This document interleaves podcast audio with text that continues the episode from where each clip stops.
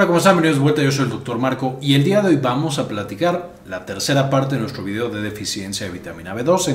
En el primer video llegamos las enfermedades completas que genera una deficiencia importante de esta vitamina. En el segundo video, las enfermedades principales que causan deficiencia de vitamina B12 y en este tercer video vamos a ver los principales síntomas o los primeros síntomas y signos que tenemos cuando tenemos deficiencia de cobalamina, es decir, esta vitamina B12.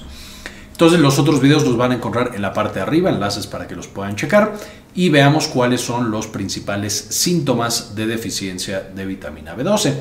Ya platicábamos que tenemos dos grandes órganos o dos grandes sistemas que se ven afectados ante la falta de este cofactor tan importante, la cobalamina.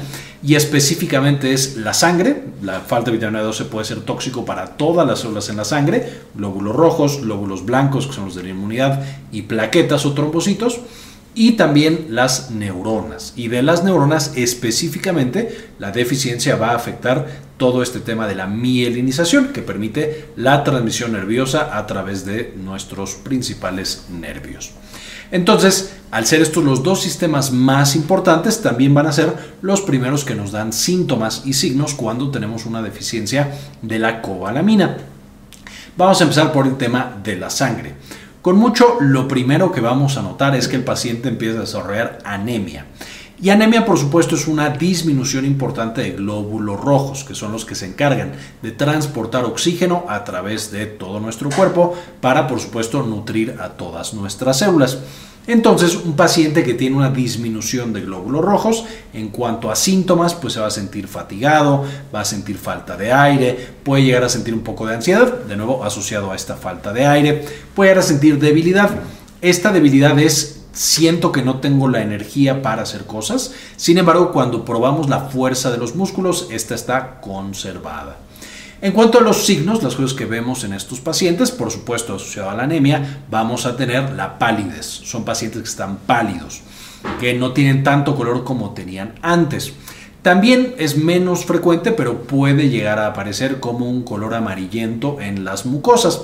Y esto debido a que, ya quedamos que la anemia que es característica de la deficiencia de vitamina B12 es una anemia con células muy grandotas eh, también conocidas como megaloblastos, y estas células dentro de la patología asociada puede llegar a causar destrucción de las células rojas y un ligero aumento de la bilirrubina.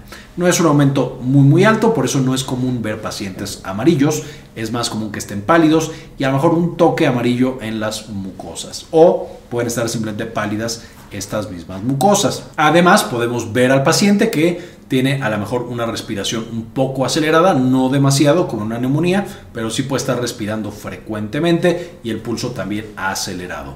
Todo esto puede ser una manifestación de la anemia. Finalmente, cuando la anemia es bastante severa, podemos escuchar en la exploración o cuando nos acercamos, si es muy muy severa, como un soplido, que es por supuesto estos soplos son por la hiperdinamia. Al muy poquitas células, la sangre pasa demasiado rápido y es como una flauta en la que chiflamos así se van a llegar a escuchar, obviamente más bajito, pero se puede llegar a escuchar un soplo en algunos de los vasos sanguíneos cuando tenemos una anemia muy severa.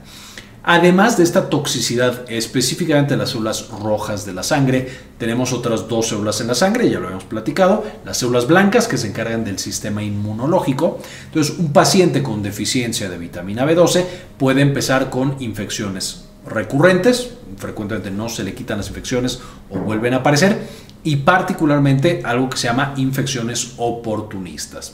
Y estas son infecciones que no le dan a un paciente con un sistema inmune normal, pero que los pacientes con esta deficiencia, con esta neutropenia, por supuesto, también eh, llegan a aparecer. Aquí tenemos cosas entre las infecciones oportunistas, que empiezan a aparecer, que son de las primeritas. Tenemos infecciones de vías urinarias recurrentes, vamos a tener por supuesto herpes, vamos a tener infecciones por cándida y otros hongos y podemos llegar a presentar conforme avanza esta inmunosupresión incluso temas ya más severos como neumonía causada por alguna bacteria atípica. Finalmente, dentro de la toxicidad de la sangre tenemos la baja de las células de la coagulación, entonces tenemos trombocitopenia, es decir, plaquetas muy bajas. Y esto, por supuesto, dificulta el tema de la coagulación y los pacientes van a empezar a desarrollar moretones, pueden desarrollar sangrados fáciles, por ejemplo, al, cepillarse los dientes, empiezan a sangrar y no paran de sangrar, sangrado de otras mucosas y de nuevo, mientras más severa sea la falta de plaquetas, vamos a tener sangrados más importantes y en sitios menos comunes, hasta que los pacientes sangran básicamente de manera espontánea cuando por supuesto las plaquetas están muy muy abajo lo que por supuesto se asociaría con una deficiencia muy muy intensa o muy extrema de cobalamina o vitamina B12. Por otro lado tenemos la toxicidad en los nervios. Y aquí tenemos que los nervios, ya lo hemos platicado antes, están recubiertos de una grasa como un aislante, como el plástico que envuelve a los cables, llamado mielina. Y eso permite que los nervios transmitan la información eléctrica de un sitio a otro. Eso permite que la punta de mi pie que me duele mande la información al cerebro y yo perciba ese dolor. Entonces vamos a tener que esta falta de mielina tiene dos características o dos sitios principales. La periferia, entonces podemos tener desmielinización periférica y los nervios periféricos, periférico definido como todo lo que va de la médula espinal para afuera, brazos, pies, piernas, eh, el abdomen, el tórax, etc. Todas esas partes vamos a tener alteraciones motoras sensitivas y autónomas. En las alteraciones motoras, muy fácil de entender, los nervios que generan el movimiento van a verse afectados y vamos a empezar con debilidad. Y esta debilidad sí se caracteriza por nosotros, literal, vemos cómo se mueve el músculo y el músculo ya no tiene la misma fuerza que antes. Y en situaciones graves o más avanzadas de deficiencia de vitamina B12, podemos tener que el nervio ya no logra estimular el músculo para vencer la gravedad. Es un paciente que esa parte del cuerpo ya no la puede mover. Además de los eh, trastornos motores, vamos a tener trastornos sensitivos. Por supuesto, los nervios tendrían que mandarle información al cerebro acerca del tacto, la temperatura y el dolor. Vamos a tener que estos pacientes empiezan con algo llamado parestesias, que es sensaciones extrañas o sensaciones cuando no deberían tener esas sensaciones. Entonces vamos a tener, por ejemplo, que el paciente siente que algo le camina, como cosquillas, a lo mejor choques eléctricos, finalmente empieza a sentir alteraciones en la temperatura y dolor.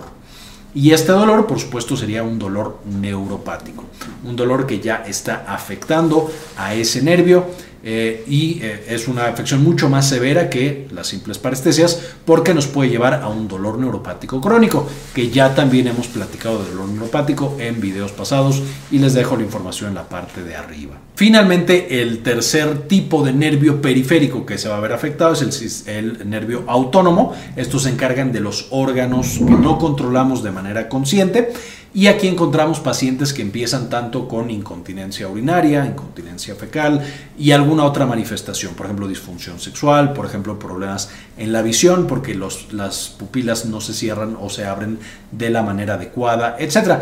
Todas estas son alteraciones del sistema nervioso autónomo y es como si el paciente estuviera adquiriendo una disautonomía, que seguramente también habrán escuchado en algún lado. Eh, las alteraciones del sistema nervioso autónomo por deficiencia de vitamina B12 son poco frecuentes, son de las más raras, debido a que ya nos están hablando de un nivel mucho más severo en la deficiencia de vitamina B12, que afortunadamente en muchos de los pacientes no la encontramos, porque los otros síntomas, las parestesias, las sensaciones raras, el dolor, la falta de fuerza, es lo primero que encontramos y logramos revertir el daño nervioso dando cobalamina mucho antes de que aparezcan estas autonómicas. Pero si no tratáramos al paciente, por supuesto que aparecen y por supuesto que pueden ser complicadas. Y finalmente vamos a tener que la mielina dentro del cerebro también se ve afectada, porque por supuesto esta deficiencia de vitamina B12 va a afectar a todas partes. No hay ninguna parte del cuerpo que sí tenga sus reservas, entonces si no tenemos cobalamina, la mielina dentro del cerebro también se verá afectada y toda la mielina va a empezar a perderse. Y esto es un problema porque todo el cerebro trabaja con mielina, entonces cualquier alteración neurológica puede ser eh, una señal de que estamos teniendo deficiencias importantes de cobalamina. Sin embargo, las primeras cosas que vemos es esta labilidad emocional, estos pensamientos difíciles de controlar, puede aparecer depresión y puede aparecer ansiedad, que de nuevo son cosas bastante frecuentes. Más adelante podemos tener ataxia y problemas en la eh, coordinación y en el equilibrio. Y aparece una de las manifestaciones clásicas, aunque no frecuentes, afortunadamente, conocida como locura megaloblástica, en la cual tenemos todas estas eh, manifestaciones mentales, depresión, ansiedad, a lo mejor incluso pensamientos compulsivos, incluso alucinaciones eh, o delirios, y podemos también presentar el tema de la anemia, ya una anemia importante. Y igual que pasaba con las demás manifestaciones, conforme va avanzando, si no atendemos esta falta de cobalamina, estas se van haciendo más severas y también se van haciendo irreversibles, se van haciendo alteraciones permanentes. Es por eso que tenemos que estar tan pendientes. Usualmente lo primero que va a aparecer son las manifestaciones de la anemia, es lo clásico que encontramos en deficiencia de vitamina B12, y cuando encontramos la anemia y la manejamos suplementándola con vitamina B12, cobalamina y algún otro eh, suplemento que requiera ese paciente, podemos prevenir la aparición de todas las demás ya que estamos encontrando algunas de las otras, las parestesias, la debilidad, las alteraciones neurológicas, eso nos habla de una patología ya más avanzada, una deficiencia más importante y por supuesto la necesidad de estudiar muy bien a esos pacientes por una deficiencia o una patología que me genere deficiencias importantes, que ya vimos en el segundo video que les dejé enlace en la parte de arriba. Y aunque afortunadamente en la actualidad la deficiencia de vitamina B12, especialmente una deficiencia severa, no es común debido a la nutrición que ha mejorado en muchos sitios, es importante especialmente cuando nosotros encontramos otras patologías. Y por eso tenemos que estar pendientes, tenerla en mente y tratarla de manera temprana. Ya vimos también en el pasado deficiencia de vitamina D, muy pronto veremos deficiencias de otros nutrientes y especialmente micronutrientes, entonces espero que ese video llegue pronto y les guste mucho. Antes de irnos, quisiera dedicarle este video a algunos de los miembros que apoyan al canal con una donación mensual de 1 o de 2 dólares. Y este video se lo dedico a Farmacias Asociadas de Ecuador, Olga Hernández, Jorge Arturo Albeláiz, Yami Pascasio, Simón Canales, Mike Angelo, Delia González, Doctora Milis, Saúl Reyes, Doctora Suana Vidal, Rosaura Murillo Gómez, Sandy Oliva y Enrique Segarra. Muchísimas gracias por todo el apoyo que nos brindan cada mes.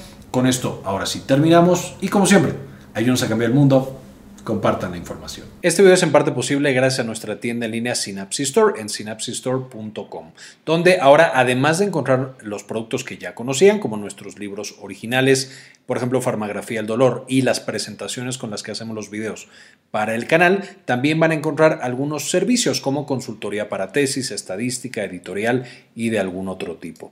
Finalmente, dentro de las presentaciones, por supuesto, van a encontrar las de los principales videos que ya conocen. Eh, nuestro libro de farmagrafía del dolor y algunas otras cosas que les podrían interesar.